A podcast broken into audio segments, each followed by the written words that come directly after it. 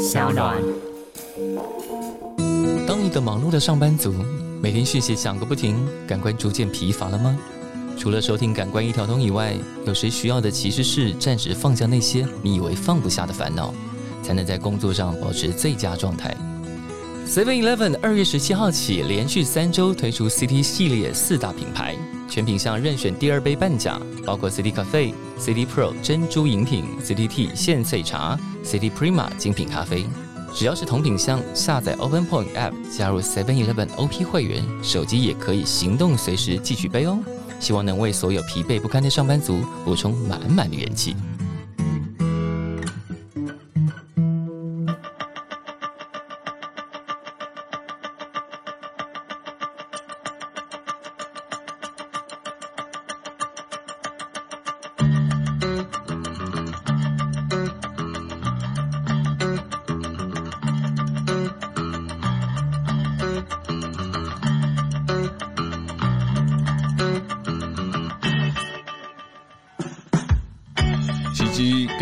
九楼一样，跟小说里面那九十九楼，并不是只有上台大、唐建中这种东西叫做奇迹。是，奇迹是你从来没想过，原来我是缺乏这个的，嗯，而我努力去追了，那叫奇迹。嗯。我有个亲人死了，嗯，我怎么样都没有办法平嗯复过来。是，那魔术师让你再看见他了，嗯让你知道怎么样去想念他了，嗯你平复过来了，是，那也叫奇迹。欢迎再度收听《感官一条通》，我是小树。那在前几集呢，我们大概每次呢都有点忽略了大家的提醒，是因为有人会说我们需要多介绍一下来宾呀。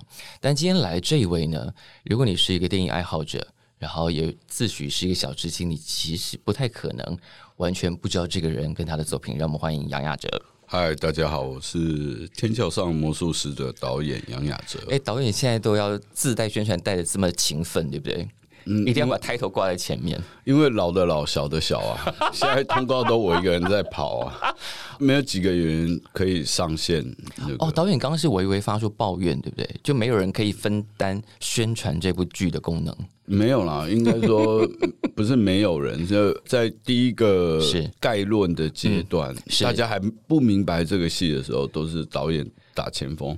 等大家对于这些戏有角有完整有完整概念了有一点感觉的时候，嗯嗯嗯这些呃鲜肉们才会上阵。你很会抓重点，一下就把鲜肉们给丢出来了。哎，鲜肉还有少女，是，但可能我们就没有办法提供给那个恋童癖的小孩。哦，我们要服务到这么多啊！呃，如果有节目是适合小孩上的话，哎，也适合啊，适合小孩子如果愿意来，我们也非常欢迎啊。只是我们可能未必能像导演控制小孩那样控制住他们。对，然后你录两个小时，你都不知道在录什么我么，们可能就那导演在对付那些小孩的时候，看起来已经得心应手了，对不对？也没有。我昨天才在看那个最后他们刚剪接完成的是花絮，嗯，看着眼泪都要流出来。原来我受尽了那么多屈辱，对这些小孩，等一下，幕后花絮拍出来的都是导演的辛苦的那一段。有每个部门嘛、是那但是因为他们在现场拍的时候，是总是比如说在讲呃哪一位演员的时候，那就会拍到我跟他们沟通的时候的样子。嗯，然后比如说小男主角好你就会忽然想起。他后来很乖，他后来很棒，可是他其实一开始的时候一直 get 几百名，然后讲话都 你们跟我一听啊，没关系，真的哦继续好对，所以现在小孩比较有个性，是，但如果你用一种比较威权的角度来看的话，他是绝对不买单的。就是干我在跟你讲话，你眼睛在看看我。哎，但讲到小孩，既然讲到这个，我们就从这边开始好了。其实你很久以前你在拍电影之前当过一些课后辅导老师，呃，很早很早，刚退伍在公司上班的时候，嗯去过那种原住民的的部落。哎，对，因为碧潭那边有、有有一个都市原住民的，他们那时候说是一个违章的部落。那因为发生火灾，嗯所以我们就有机会去组成一个队伍，然后下课以后去。帮帮忙监督。是怎么样组成那个队伍去带小孩的？我忘记了，应该是什么世界展望会还是什么？然后他就招募志工，是，然后有不同功能的人就可以，就大家可以教不同的科目或者是不同的生活习惯。对，有的人可能很会煮饭，就帮忙煮饭。对对，那有的像我们这种没什么才能，他就说，那你直接去带小孩。带小孩是天大的才能，好吗？但是他带小孩也不会一次叫你带十个啊，可能分组。OK，一个张罗张罗三四个、四五个这样。是是是，嗯。所以那时候是你的人生第一次开始面对小孩这个题目。对，算是一个比较长的一段时间，几个月的时间，下班了都会去看小孩这样子。所以那个时候跟这些小孩相处，才慢慢衍生了你的第一部长片《九男孩》。可以这么说，因为我。比较早以前大学的时候，嗯，在八仙乐园工作。你工作的场域真的很跳痛哎！对，暑假是就打工嘛。那你乐园里面什么最多？青少年跟小孩最多，所以也是练就了一些如何。安抚小孩，不跟小孩起冲突，不跟小孩起冲突，又可以玩弄他们的各种技巧，所以一路练到天桥上的魔术师的时候，应该已经比较得心应手了吧？这种事情呢，跟我这次拍片拍的好辛苦哦，我以后无敌了，这种话绝对不能说，因为说了，就要下一次就会呃，所以更厉害的就会来，大魔王就会出现了。呃，以天桥来说啦，就我们的戏里面有。不同年龄层的是。呃成人、嗯。青少年、是小孩遇到魔术师，嗯，然后等于这十集每一个年龄层的人是。都会有主戏，嗯，然后解答他们的心中的困惑，对人生的疑惑，那就变成我要处理老中青三代的演员，嗯，那我就会想说，我拍了二十年，哎，以前拍过囧男孩，小孩子算什么？嗯哼。呃，心里千万不能有一点点轻忽的念头，因为每一次都会出现新的挑战。那恶魔的长相是千变万化，而且你还不知道后面还有更大的恶魔即将要来临。这样对，然后会想说：“哎，青少年我拍过多少？这算什么？”哦，也是有北兰到跨过我的天际线的。所以这一次是新高度就对了，所有的难度都来到了新高。呃。不敢想，因为你想说哦，这是我人生的新高，你你的念头就是说一山还有一山高嘛，这个念头千万不要有。可是当时要拍《天桥上的魔术师》，《天桥上的魔术师》在二零一一年出版，然后大家现在在看。这一个天桥上魔术师的时候，因为我们那天试片看的是一三集，特别是第一集有很多小孩子的戏嘛，嗯，对，然后就想哇，会让大家想到囧男孩，嗯，可是囧男孩是二零零八年，嗯，所以你拍完囧男孩，然后看到天桥上的魔术师这个原著小说出版的时候，应该有一种啊，这个本子也太适合我来讲故事了吧？没有哎，嗯，那时候买了小说就是很爽很爽，嗯。两三天就把它看完，嗯，啊，看完就放在那里，嗯，也没有想说要去拍它，没有立刻要下手的意思，没有，完全没有。什么时候开始兴起这个庞大的念头？其实为什么会有《天桥上的魔术师》的影剧版？嗯，这个说来话长，我相信。说说来就是很久很久以前，一个有一个无能的总统，他常常叫我们要仇视韩国人。他他老是说我们这里比不上韩国人，那里比不上韩国人，但他除了叫之外什么都不会。他除了让我们对韩国人生气之外什么都不会。嗯，但是有一天有另外一群人，嗯，他们是认真的觉得，对我们想要追过韩国，嗯，不要忘了以前韩国还都看我们的连续剧呢。是。那。如果你想要像韩国一样把文化产品输出的话，嗯，那你就必须要有计划，而不是坐在那边干掉就好。是，所以有几位大人物，比如说童子贤先生，公司的董事长，对，他们在这本小说刚出版之后的一两年，嗯，他们就在想说，这是一个很好的 IP，嗯哼。可是，如果要做的话，是需要很庞大的经费。是，所以这些大人物就在想方设法。嗯。嗯，那也不是说你做出一出剧，嗯，台剧就整个复兴，不是，嗯，是至少有几个剧，你要让整个产业动起来。对，然后大家要有经验，嗯，要不然我们连特效三小是什么都不理解的状况底下，你你丢钱是没有用。是，那于是光是处理钱的问题，他们可能处理了四五年，嗯，等到我接手的时候已经算很容易了。虽然我做这个案子整整花了三年，嗯。那等于这个案子，其实你看这么庞大案案子，要经过公务系统什么，其实花费了将近快十年的时间。所以从启动差不多就是那个小说出版没多久，这整个案子就动起来了。几个人物就开始想办法了，几个少少的人物，因为他们金额比较大嘛。是，那你要国家裁员什么要挤出经费是比较难的。但目前就目前我们看到的非常被吊胃口的看到的第一集跟第三集，我觉得现场的观众是有一种惊呼感的。嗯，起码那些动画没有让大家失望。嗯，看起来是真的花了钱，而且是真的到位的。呃，电脑特化、电脑特效，还还还可以，因为你们在你们是用比较高的规格在看。是是，我们毕竟是坐在戏院里头看。对，戏院里面就特别看得到的是妆化的好不好，有没有豆子啊？妆化的好不好？还有那个天桥的转弯，然后那个天桥里头的那个走廊，然后可以拉远景的时候，我吓了一跳。嗯嗯，哎，可以拉远景哦，敢拉远景哦。呃，必须要拉远景。这以这个小说来讲，他讲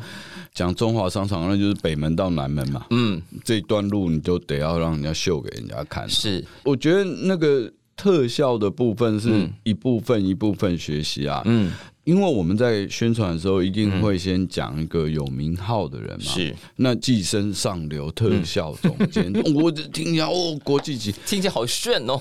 对，他是我们的特效总监，嗯，他帮我 handle 所有哪一个动物发给哪一家台湾公司还是韩国公司做，哦，要分开来，对他不可能一家，这我们的案子太大，即便即便你看像一般的好莱坞，我不要说影集哦，影集量一定是很大，想都不用想，绝对是很多家在做，分包很多家出去，对，电影也都不可能是一家做，而且他们会根据哦这家公司擅长的，嗯。呃，他他适合软一点的动物啊的表演，他他比较会做毛的，他比较会做什么的？他会做机械性的东西，他做机械性的东西特别强。那他做是，所以这个案子大家也不要再继续残留那个韩国人很坏那个遗毒，不是，是我因为台湾要找到这样子懂世界。不同国家的人的长处的国际级的总监比较难找，是。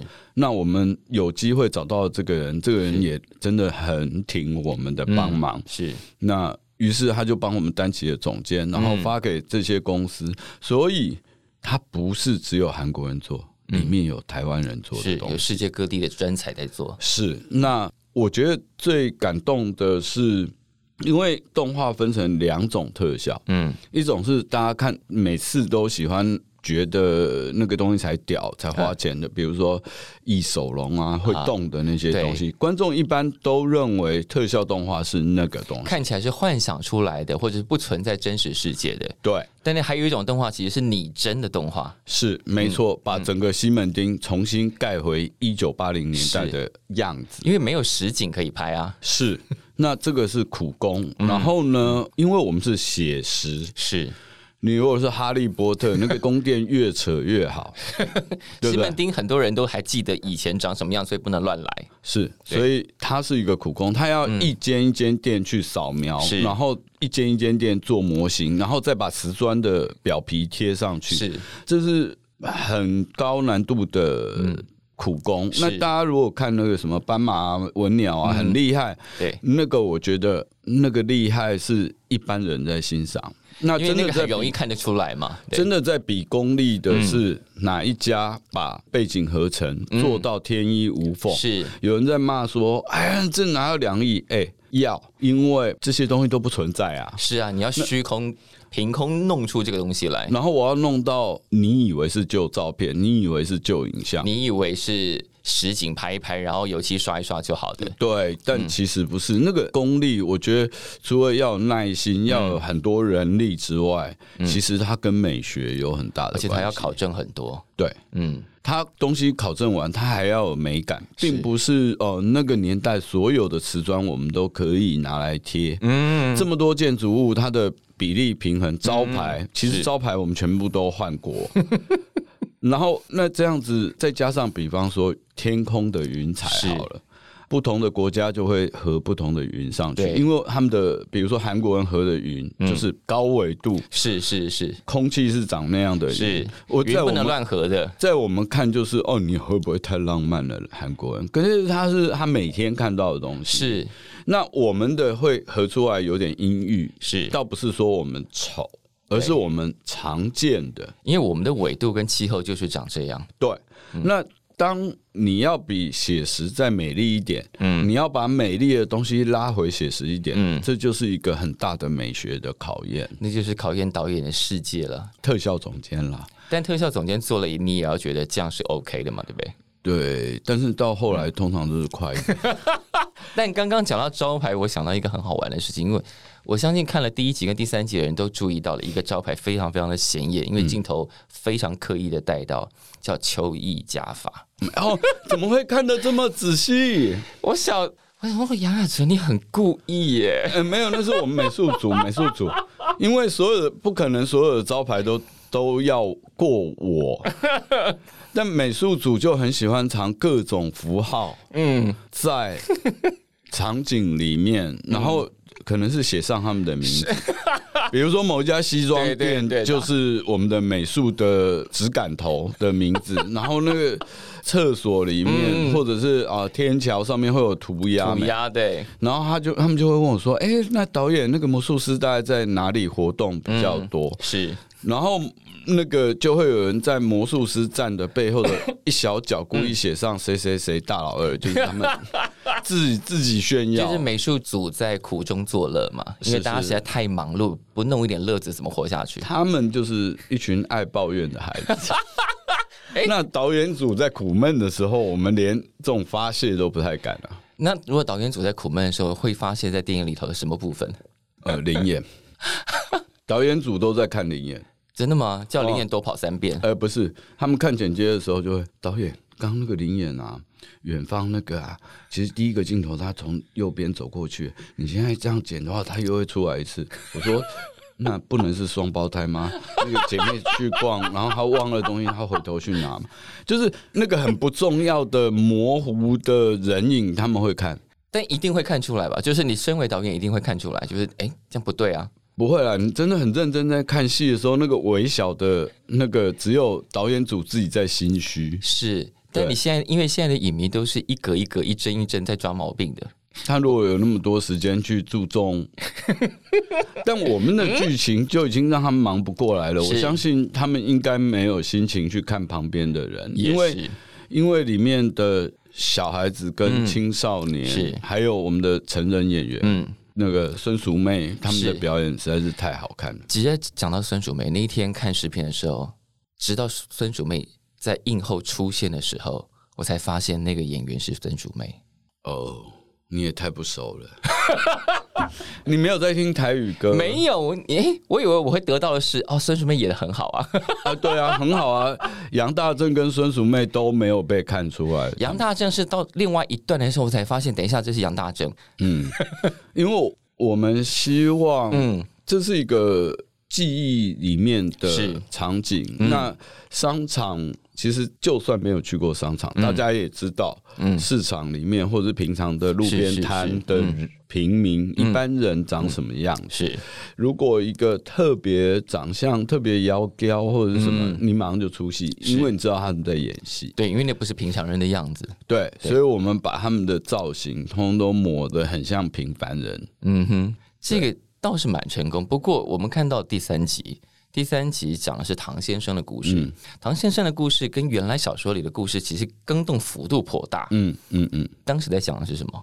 当时想的是什么？我应该说，整个戏不只是第三集。嗯，回过头来想，嗯，如何改编这本小说？嗯，它的难处是跟一般这种。改编小说，大家就是你有没有忠于原著？嗯，那所谓忠于原著，大家骂都骂的很容易，因为你在键盘上只要写忠于原著是，可是实际上又提出这样批评的人，可能连忠于原著的意思是什么都没有仔细想过，或者他连原著到底长什么样也没有完整看过吧。哎，对，那。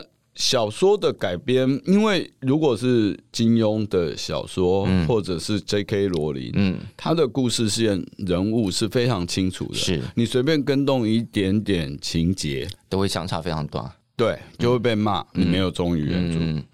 但《天桥上的魔术师》这本小说，它不是一般的小说，它有很多散文式的描述，是它的人物的情节是有时候是非常淡的，嗯，那。我们在改编的时候，我们在想如何改编这本书。嗯，显然啦，情节淡的时候，那就意思是我们编剧要加很多情节进去。嗯但加情节绕到后来要跟原著的结局一样，才会忠于原著。那这个东西有点屁话，因为不是结局一样叫忠于原著。是当然。那所以，我们反过来想一件，我们当我们把它讨论了十遍、二十遍，看了很多遍之后，我们把书放着，先把情节放开了啊。我们没有，我们是真的把书供在嗯编剧的四张桌子的正中央，好，谁都不能再摸喽。OK，忘记了的话，稍微问一下左邻右舍，就开始掰故事。哦，环绕着这一个精神，然后大家想出新的故事放进去。对，那。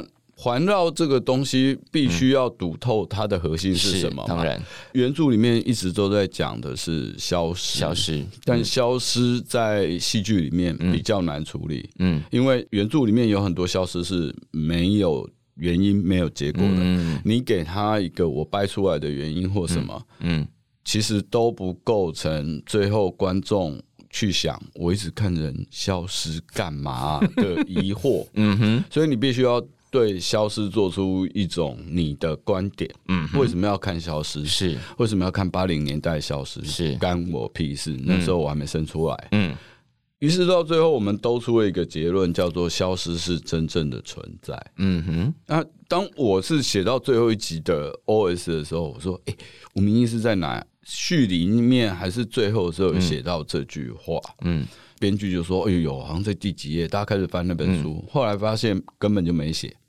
所以你写到最后的时候，才把整个梗给写出来了。呃，应该说一直在心里面，这样算来算去，算来算去。那当我最后把“消失是真正存在”这个意思写出来的时候，我就知道说，我们应该没有辜负原著。嗯，因为我把它读通了，我再还给你。嗯，我认为的消失是什么？为什么要看消失？是对，消失是为了。有一只很喜欢的小时候的手表弄丢了，是它本来一直都在抽屉里面，但你也不看它。对，但等到有一天它消失，你才会想起来啊，那次我国小考什么第一名得到的表不见了。对，那是我人生最爱的一只表，然后它陪我很多时间。嗯，可是它如果不消失，你就永远不会记得你曾经爱过它。没有被爱的东西是不真正存在的。那你怎么爱八零年代？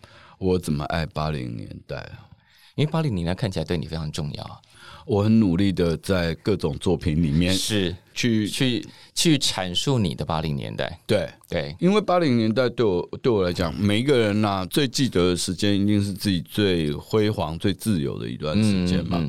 八零年代我刚好大概就国中、高中嗯的阶段是。然后处在那个解严前后，嗯那个社会风气开始大转变、大转变的前后，嗯，那我觉得那个状态是很令人兴奋，是。因为我们从哇，我们快要从监狱里面释放哎，到本来有监狱感吗？小时候，小时候当然有监狱感啊。小时候你你如果比如说国小三年级，嗯。什么中美断交，嗯，然后。就会跟着学校写一些很无聊的话，怎么学校会教你要写卡特非常可恶，是叛徒这种句子？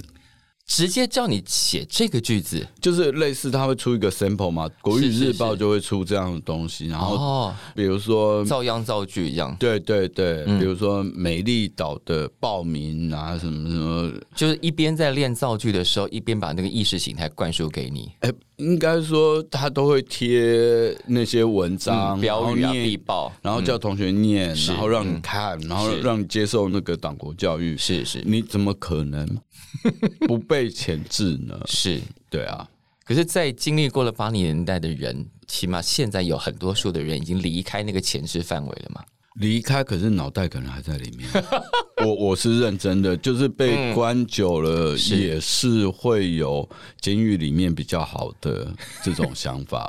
不然，刺激一九九五是，所以这些骗子处理八零年代片，到了天桥上的时候，比较可能比较没有。我觉得之前的片子都有一点点怒气，怒气啊！现在可能血压高也不能，不能做太激情的。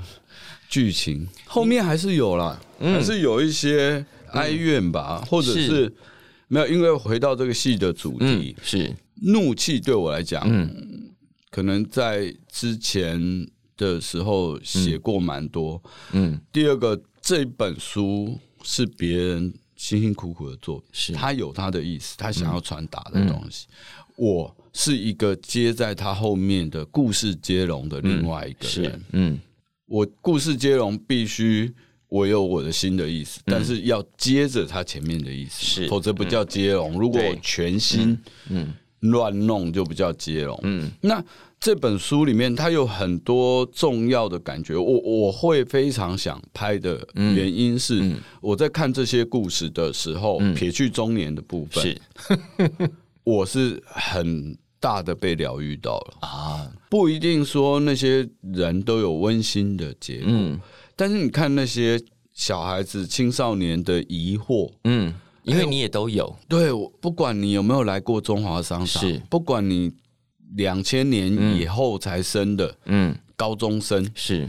你一定都看得懂。这里面曾经有的是。青少年时期的那种勇敢或彷徨，是。那这种安慰、这种疗愈，是。可能是要把怒气拿掉的。嗯，那我们每一集里面，可能孙淑妹碰到魔术师，是。然后那个阿派碰到魔术师，嗯，那。魔术师这个人，在我们的戏里面设定比较像镜子，嗯啊，这个人心里面缺什么，嗯，魔术师就会显现什么东西给你，就像算命一样嘛。对，这个人心里面对儿子充满愤怒，嗯，他就弄一个更愤怒的像 去警告这个妈妈，那都是用魔术的手法，嗯，那最重要的是经历了这些人看到了自己的愤怒，或看到自己的彷徨，是。他做了选择之后，后面才有可能翻转自己原来原来的人生跟命运。是。我们的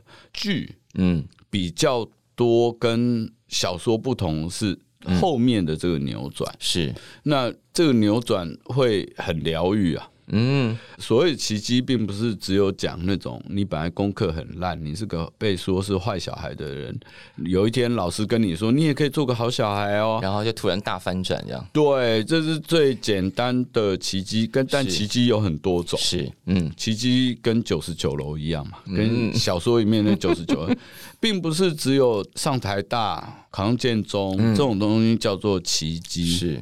奇迹是你从来没想过，原来我是缺乏这个的，嗯，而我努力去追了，那叫奇迹，嗯，我有个亲人死了，嗯，我怎么样都没有办法平复过来，是。那魔术师让你再看见他了，让你知道怎么样去想念他了，你平复过来了，是那也叫奇迹。那我们绕回来，我们刚刚还没有处理唐先生的改编这件事情，嗯，好。那唐先生的改编，因为原来的小说那个东西，就像刚刚讲的，是比较淡的，很多很多意境式的东西。嗯，但在第三集里头出现了非常有张力的剧情啊。嗯，以原著唐先生来讲，他写的是一个寂寞的裁缝师。是一分钟讲完他的故事的话，就是有一个寂寞裁缝师，他很孤僻，他生意比所有的中华商场的店家都好，可是你从来都看不到有什么奇妙的人来。嗯，进那个店，但他就是过得很滋润。嗯，然后他在做裁缝的时候，都会跟一只神秘的猫说话。嗯，好像都要猫允许他才知道这个西装要怎么做才好看。是，可是透过小孩子的眼睛，其实那只猫不知道躲在哪里，好像很神秘，偶尔才会看到它出来一下下。嗯，它可能是躲在天花板上或某处。但直到有一天，唐先生发疯了，嗯，因为他找不到他的猫，整间店拆掉也找不到他的猫，于是这个故事就没了。嗯，好了，那如果这变成一集的故事的时候。我可以添加很多有关于唐先生的细节，嗯，但我我得要先搞清楚，在我心中为什么唐先生这个故事这么迷人，嗯，他为什么要摆一只猫，嗯，给他？是。那对我而言，我读完然后跟编剧群跟监制讨论，然后我说这集我来写。啊，那个猫哦，那个猫就是他的小情人啊。就是他一个年轻的小鲜肉啊，可能但我们在小孩子的眼里面，对于同性这件事情可能会看得很惊吓，或者是会把它扭到另外一个方向去。然后，于是这个小朋友看到的东西跟另外一个小朋友讲，他就会把那个跟唐先生在一起的美丽少年，嗯，说成一只猫。嗯哼，那。所有的东西就会变得神秘而模糊化。是，那我读到是这样，那所有的人都唾弃我说：“真的吗？”说吴明义哪有那样写？你哪一句哪一句？拿找过来给我看。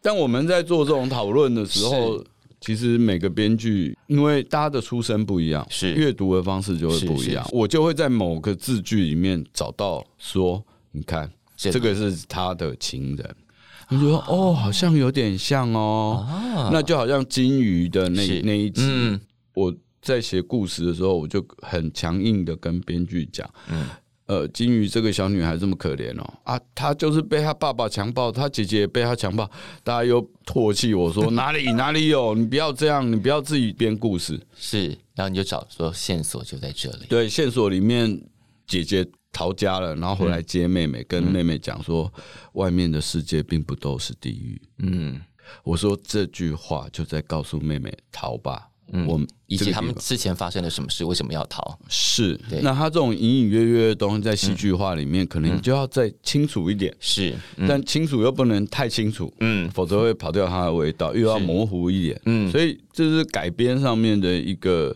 辛苦的地方跟有趣的地方。那也就是这样子。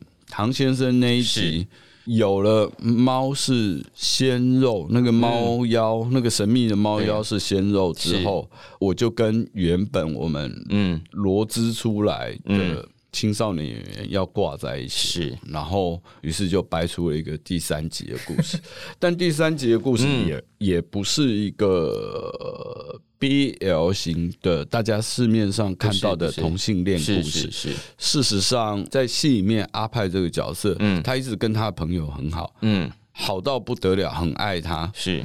但我可以跟各位挂担保，我在写的时候就是跟编剧一直讲，他不是同性恋，他只是特别爱他，爱他，他特别爱他，他这辈子搞不好也不会再爱别的男人，对。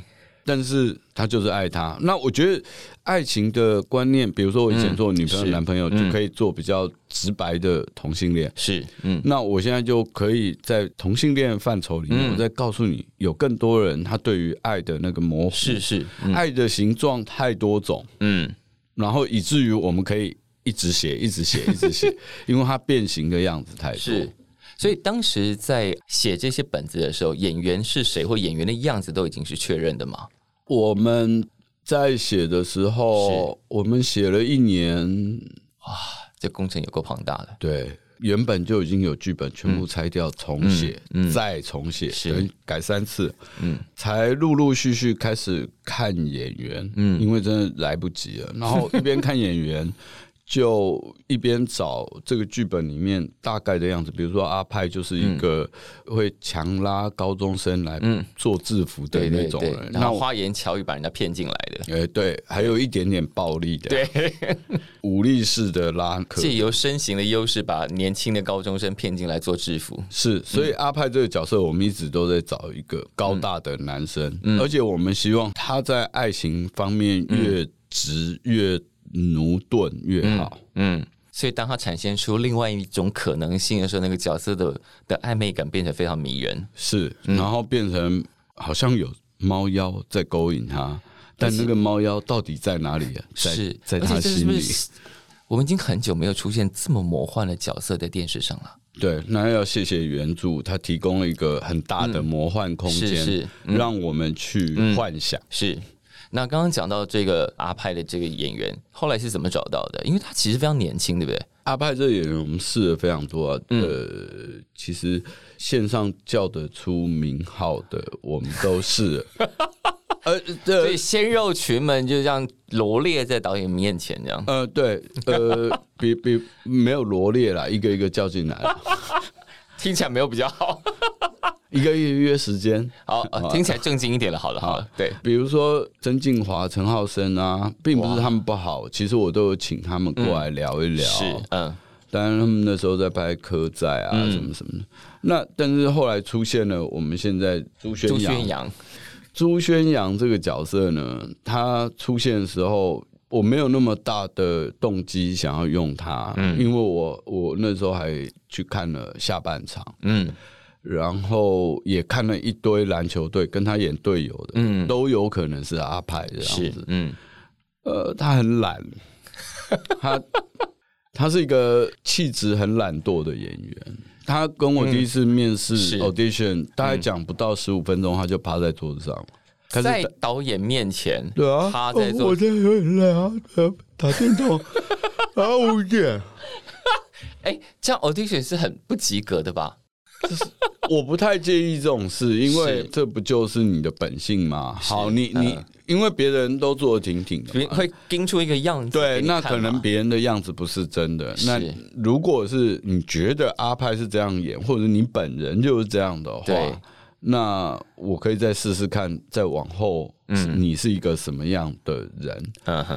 然后后来他就说，反正我问了他一些基本的问题，他说：“哎呀，我可以问你吗？” 你那个写观音歉意啊，对，呵欠的声音。你那个写观音啊，为什么这样那样啊？是为什么？为什么？哦，写观音哦，啊，你有看哦？嗯，哦，你看不懂是不是？嗯，才十八岁，你看不懂啊？他说写观音我没有看，我帮我女朋友问的哦。那也叫勾引啦，不是勾引，北吧？那我当然就礼貌的暗示他说。那你要不要请女朋友？因为他女朋友在车上。嗯，要不要一起来聊？哎，要不要？他这么喜欢写观音的话，我直接告诉他，因为你看不懂，你你也不知道剧情，你乱问，然后回去又乱讲。对，哎，不用啊，他比较不好意思，我我我来问就好。那那个写观音那个怎么样？怎么样？哦，我都已经暗示你不要再问了。是是，啊，你还是给我继续问。这样的状况，你竟然后来用了它。嗯，在什么上点上你被打通了？因为我们一个角色大概会有两个人到三个人争取，那比较年轻的演员，青少年一组，小孩子一组，然后有表演课程。是，那在游戏里面，我们去发现这些人的不同可能。那他是看起来非常懒惰，但是你给他一个情境或状况 是。的时候，他可以很容易投射进去那个状况里面，是有光彩的，嗯，然后是好看的，嗯，他蛮容易欺骗自己的大脑，或者说他的大脑 容量没有那么多，所以容易被覆盖。呃，他是不是不要听到这一集啊？呃，没有关系，没有问题。我想他经纪公司也明白。其实我们到后来杀青了一年，嗯，然后我都在做后期，然后他当然也要忙着接新戏其他的戏，对。然后他发讯息的方式也是有时候也不是很有礼貌的，这样。你现在有没有空？然后电话就亮来了，这么熟？哦？没有，所以我才觉得奇怪。我我们有这么熟？哦？对对对对对，你有什么问题？我要马上接电话。对对，电话来了要干嘛啊？那个导演，为什么今天脸书上面都是我的照片？就是那个媒体场，然后因为我们的投影背板是他的脸，是他的脸。对，为什么大家都看了？哦，你没有时间看啊？那他们看哪几集？他们觉得我演的好不好？我可以看吗？我可以只看我那两集吗？你不能，你不能看别人那两集别人的吗？然后最后又问我说：“怎么办？记者要问我了啊！那个第三集演什么？我已经忘记了，你可以跟我讲一遍剧情吗？” 然后你不觉得很可爱吗？好了，因为你是当事者，你一定没办法觉得可爱。我觉得真的是傻的很可爱。你也太惊人了，因为比如说那个水晶球有一个简单的魔法，就是骗小孩说透过水晶球可以看到人的灵魂。是，那我们就掰了一个至尊元这种听起来很屌的名字。半夜发简讯问我说：“导演，什么是至尊元？”你就把它背起来就对了。那么多废话，对我就说，那你也不用明白。对，但是问题是我们在做演员训练读本嗯的时候，到开拍前，嗯，其实聊了这个角色以及至尊元这件事情非常多次，他通通都不记得了。他其实没有听，没有，因为他没有吃进他的系统里头，他就记不住。但他还是把它演出来了。对，所以他是一只。很高端的仿生生物 哦，是是，他可以学任何动作，但没有学进脑子里头，或者是当下有，但他马上就忘记。然后这家伙呢，就是后来在拍别的戏的时候遇到。曾经一起训练的女同学是，然后就聊到了当初他们拍《天桥》时候的剧本，因为后面还有故事嘛。是那个他们这一对妈吉跟他女朋友后面还有一段三角纠葛的哇。嗯，然后朱校长说我在拍这个的时候好感动，后面那一集的时候我都哭了，怎么样怎么样怎么样？他后来讲讲说，可是我忘记我演什么，我只记得他们两个演什么。那你感动什么？对，然后他在跟别人讲故事的时候还哭出来，在现场哭出来，所以这是一个很好很好的演员吧？另外一种，呃，你确定他的经纪公司可以听到这一段？没有问题，没有问题，没有问题，没有。大家到时候看的第三集，我觉得朱轩阳真的非常非常出色，起码在剪出来的那一集里头。就是看过的应该都哇，这个人是谁？如果你没有看过下半场的话，可能是下半场在进化了吧？对，就有一种哇，这个人很亮的，在戏里头很性感啊！所有的姐姐都说是行走的费洛蒙嘛？没有，就是大家会说，哎，杨海哲真的很会拍男生，没有运气好。没有，因为这个戏的一开头是先从小不点的手开始带嘛，然后就带到他哥哥，但是他会吊很多大家的胃口，因为哥哥看起来就是刚刚讲到的鲜肉们的其中一块。哎，我们讲一个，我们现在讲的太肉欲了。嗯，好，鲜肉们其中一个，但他在第一集跟第三集的戏都非常少。嗯，因为后面才有。嗯，对，所以就是导演有面试了一群。很棒的鲜肉们出现在这个戏里头。这个戏里头虽然要讲的是过去的时代，但有现在看起来非常养眼的一群好演员们。嗯，养眼应该说，其实对我来讲，年轻人，嗯，跟中老年人比起来，什么样的年轻人都有他可爱的一面，是是，不一定要长得多么。没有，并不是典型的帅哥放在那边就会成立了。嗯，对，应该说刚好他们每个人都有他们自己的光芒，在这个年纪发射出来。对，所以你除了当时选的那一批小孩，然后这一批青少年、青少年、少女、少女们，那中华商场，你当时有很好的记忆，还是有很糟的记忆？中华商场对我来讲是一个欲望的集合场。哦。然后我高中的时候，我家住中和，嗯，学校在中正，在北投，嗯，所以不论骑摩托车、搭公车，很远，最南跟最北，嗯，然后换车要不在火车站，要不就在中华商场，然后中华商场对我来讲就是家家，嗯，家家，然后跟做制服，嗯，然后因为对我而言，那就是一个花钱的地方，因为零用钱走过那几栋就会不见。对，那就是所以它是一个欲望的集合场。嗯，然后其实我前几天还跟我一个非常好色的朋友 聊起中华商场，我觉得你的朋友跟你的演员都不要听这一集好了。不，这那那他他的回忆实在太特别。嗯，他就说。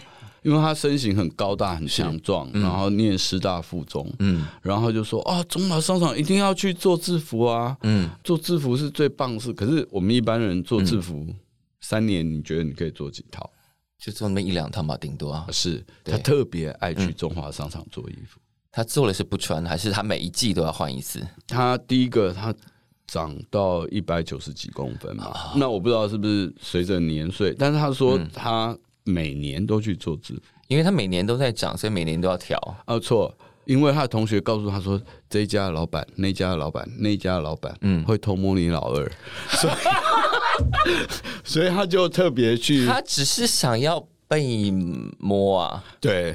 那还不简单？你就坐在大街上，就是说了免费摸了，我还要花钱。我觉得他就是一个特别奇怪而好色的篮球队队长。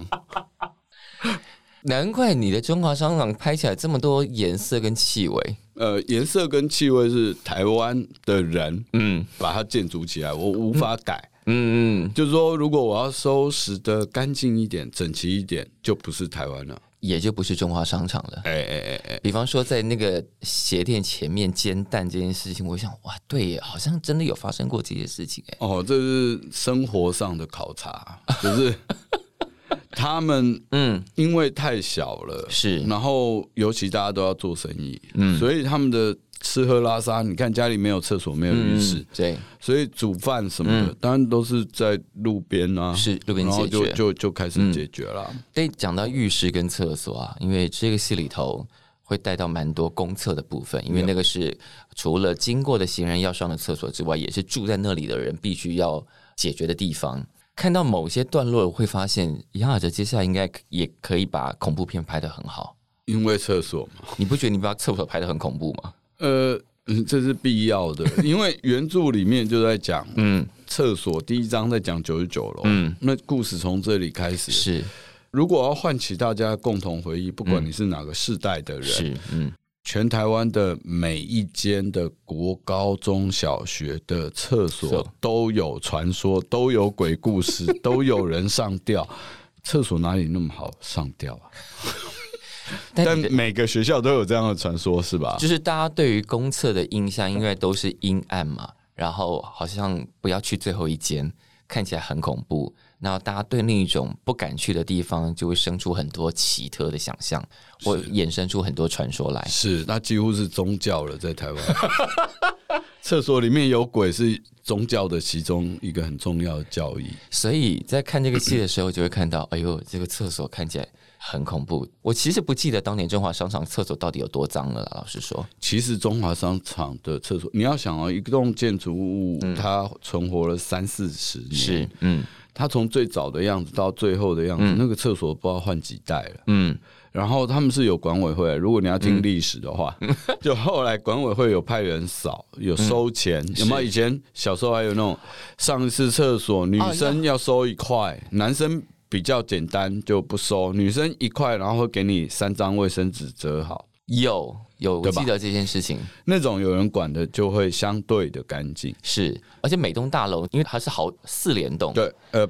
对，是忠孝仁爱新和平八联栋，八联栋，呃，每一栋的干净程度不太一样，是对，是，然后每一栋的主要的经营项目也不太一样，是。对，所以如果你没有经历过那个时候的台北，那它是台北曾经非常重要的象征之一，是。在这个剧里头被非常奇妙的重现了，嗯，所以回应你们在预告里头讲的那句话，嗯，他说是把消失的东西变回来就是魔术，嗯。那杨雅哲跟剧组们就是那个魔术师，你们把那个中华商场变回来了。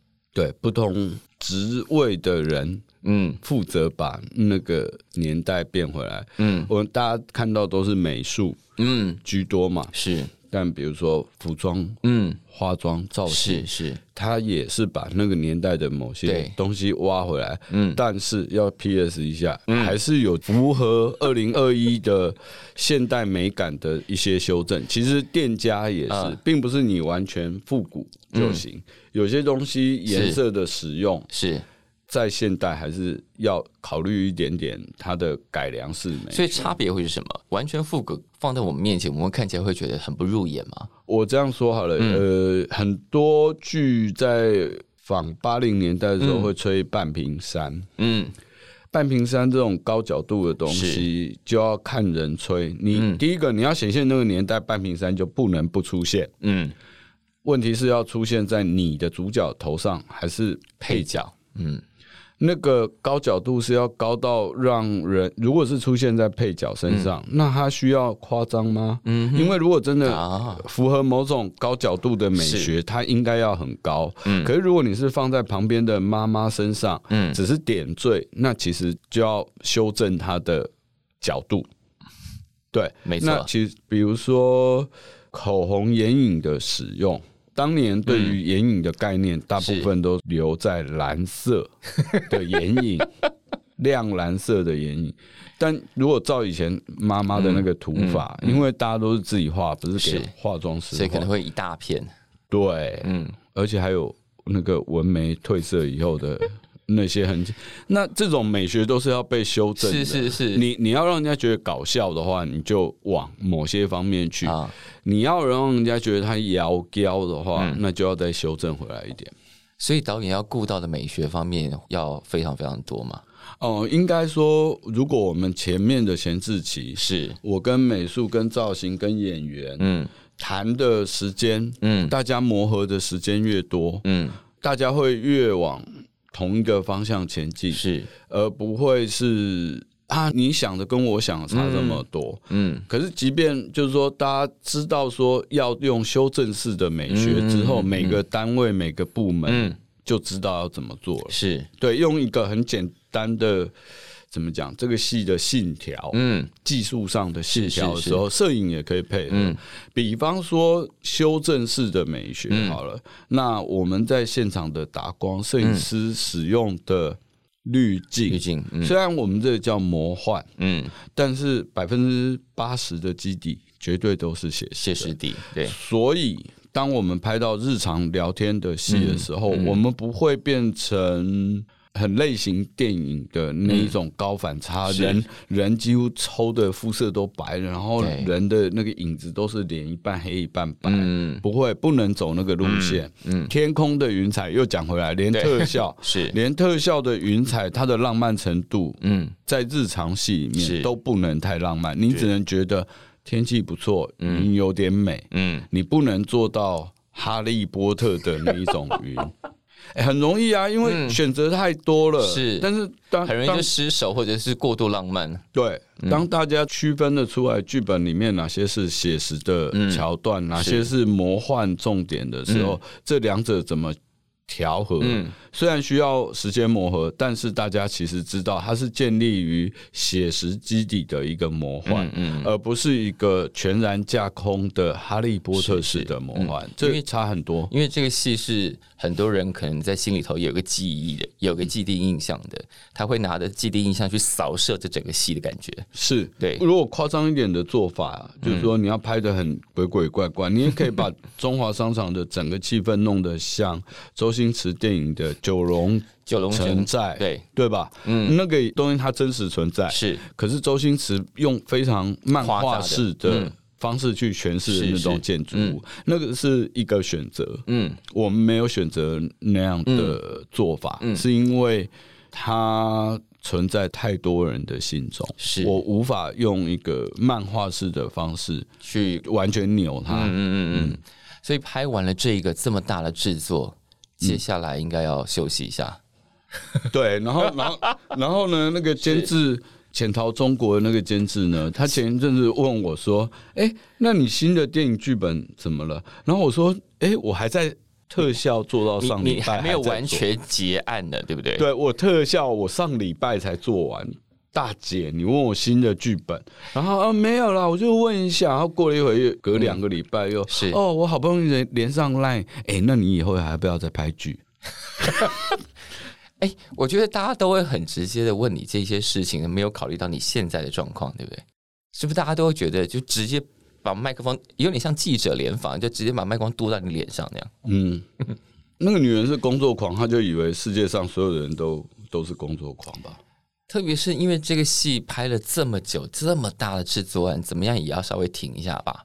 三年呢，呃，其实停不下来，因为新的案子如果再不做，又要 又要什么时效，又要截止啊，烦死！所以其实也没办法真的停下来嘛。呃，就算停下来，嗯，哦，停不下来。对，反正我们还是会一直看到杨爱哲的作品，而且你看。就如果就你这一辈的导演来说，你这几部片子下来到到这个电视剧，其实你的品牌形象已经非常清楚了耶。我的品牌形象是什么？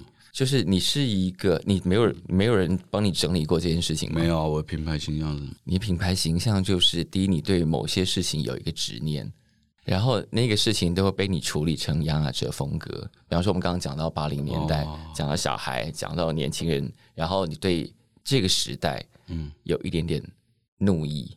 哦，对，然后还有一个是很重要的，就是你很在意骗子这件事情，骗子。就 liar，从九男孩的骗子一号二号，就是这个故事里头总会有人在说谎，然后你很在意说谎这件事情。哦，那应该是我人生最大地雷吧？对，只要有人对我撒过谎，嗯，让我知道一次，这个人就死刑，死刑，永不往来。见面的时候假装点头微笑啊，真的，顶多我连点头微笑都演不好，因为我。我的人际关系的处理，我的面部表情没有办法，你的面部表情是没办法演戏的，没有办法掩饰心中真正的感觉。我不屑就是不屑，我美送就是美送。对啊，就是这个，就是你的电影的很多潜台词都在讲这个事情啊，所以那个品牌印象很明显。嗯，可能大家都会换不同的题材，你也会换不同的题材，可是那个主题就是，哎，杨雅哲的个人性格其实很清楚。哦，这样子，那下次换一个。你你你你下你接下来要讲的题目会跟这件事情离很远吗？接下来要讲的是还是其实还不能讲，对不对？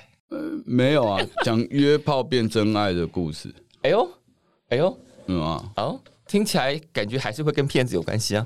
没有，没有人骗，约炮就是都不骗，约炮就是来真的，约炮就是我们两个说好只有干没有爱。哎。因为哦对，因为所以不会有人骗爱啊，嗯，但结果不小心又爱了，就就是晕船了。呃，对，哦，对，但里面最大的，因为会讲成我们两个只是炮友，不就是画的非常清楚了？没有，有时候是退底线，先把丑话说前面，我们只是炮友，in case 我翻船。哦哦，先画好线是为了 in case 翻船，是不是？就是这样，因为。就是先假装自己不在乎，以免自己真的在乎。啊，反正我还做了一些 interview 去问现在年轻人那个约炮炮友的现象。很 年轻的那个演员跟我讲啊，什么炮友很难听哎。那不然讲什么？我们我们是我对炮友的感觉就是只信不爱嘛。是，但年轻人发展出一种新的，嗯，我们约炮。嗯，我们谈恋爱，可是不交往。我们不交往，那这种关系不叫炮友，要叫做什么？也不是情侣。对，所以一定有个新词儿了，对不对？哦，就是在炮友跟情侣中间要发展出新的关系。我觉得他们是不愿意承认自己想要开放式关系，开放式关系，而且是开放只能开放在我这边。你开放的时候我就生气，贱人。人都是自私啊！年轻人就搞了一套，这么跟我解释了半小时啊！所以没你要开放可以，那对方也要可以开放才行啊，这样才公平吧？对啊，啊！可是事实上我问到都不是，女生都说：“哎，我我我不想跟你定下来，我想要多尝试。”是是。可是男的跟另外一个女的怎样？他就哇哇叫，就歇斯底里我操！但反过来也会吧？反过来也会啊？是啊。但我访问的那个比较可怜，他就是被女生骗。我说那女生在骗你泡，你是傻的哦。而且骗了一年呢。哎，你填掉做这么细了，已经做到这么多事情了啊！要写之前总要搞清楚嘛，人家怎么约啊？现在年轻人的想法到底是什么？所以下一个戏的题目会稍微轻松一点点的。没有，没有。我后来发现这题目好难。因为约炮不是想象的，只是空虚或者是什么的状态而已，那个是最表象。是好莱坞可以把它写的，就是啊，约炮约个约到一个大恐龙这样子啊，大家笑完。但其实不只是这样。当然啊，但爱情观或者是人为什么要找另外一个人一直陪伴走下去，这个需求到底是什么？嗯，我觉得好深奥啊。嗯，我们期待这个你消化完这个深奥的题目给我们的作品。但是搞不好监制又丢一个新的题目过来，就说先做这个，先做这个。没办法，你很抢手啊，没有人抢我啊。哎，没有，怎么会？真的没有了。他不敢抢你，是因为你还在天桥上。等你从天桥上下来散步的时候，大家就可以抢。拜托，我从囧男孩走红至今，是自己讲走红了吗？走红至今，没有几个监制找我谈的，真的没有。是因为大家都觉得你的题目比较复杂，有点难碰这样。呃，事实上，连有个人说拿一个，嗯，有个制作公司拿一个故事大纲，或者是拿一个完整的剧本来跟我谈的经验，绝对不超过五次。哎，这真的很少哎。对，大家可能，大家可能都期待你自己写本子吧。好像拿一个本子给杨雅哲拍，一定会被杨雅哲嫌啊？还是啊？这个什么？不是，或者是他们可能很怕被我发现曾经说谎的记录。你看看，你看看，哎，在业界就是杨难搞这样啊？真的吗？没有啦，还好啦。你问他呢，好不好搞？没有，就是导演现在到这个年岁了，也可能要稍微会演一下下，在社交场合。不要演，累，嗯，不要演了啊！都你前面三十年没有演啊，你后面三十年演不是很累吗？没有，就是比较稍微算了，我在劝你什么？不要尖，不要那么尖锐，是不是？对对对，我在劝你什么？社交场合不可能出现尖锐啊！我不可能吃饭的时候跟某某导演说：“哎，你那片子我觉得很难看。”不会，我没有那么 尖锐，没有那么白目，没那个对，那个叫白目。然后别人别人在聊片子，我觉得不好看，我只是不说话。是，但是可能他们觉得难搞的是在工作上，嗯就是哎，你怎么可以这样骗他？哎，你怎么可以这样不公平？这种事我就是看不过去的，毫不留情。好的。那我们期待你的芯片对这些题目也会毫不留情。对我检讨一下，我觉得我觉得我不够勇敢，要更毫不留情的去讲剧里面的人。哇，你已经算是你这一辈里头非常勇敢的导演了呀？有吗？你自己看看你的同辈。哎，我们再讲下去，我你你讲一下，我等下要出人命，我觉得不行。让我们听一下是谁？我们就不要讲。我们今天谢谢这。然后这个戏在公视跟 My Video 马上就要上了。二月二十号，每周六晚上九点钟，嗯，一次播两集，是让你度过一个美好的周末晚上。好的。然后连续播放到三月二十号。嗯，好。然后我们看完这个，可以稍稍期待一下杨雅哲的新片，虽然还不知道在哪里，但跟约炮有关，也许，也许跟约炮有，后来变成炮约。好，谢谢杨雅哲，谢谢。我是今天的节目主持人小树，非常感谢大家今天的收听。如果喜欢我们的节目，别忘了要按下订阅哦，避免错过之后精彩的节目。下次见。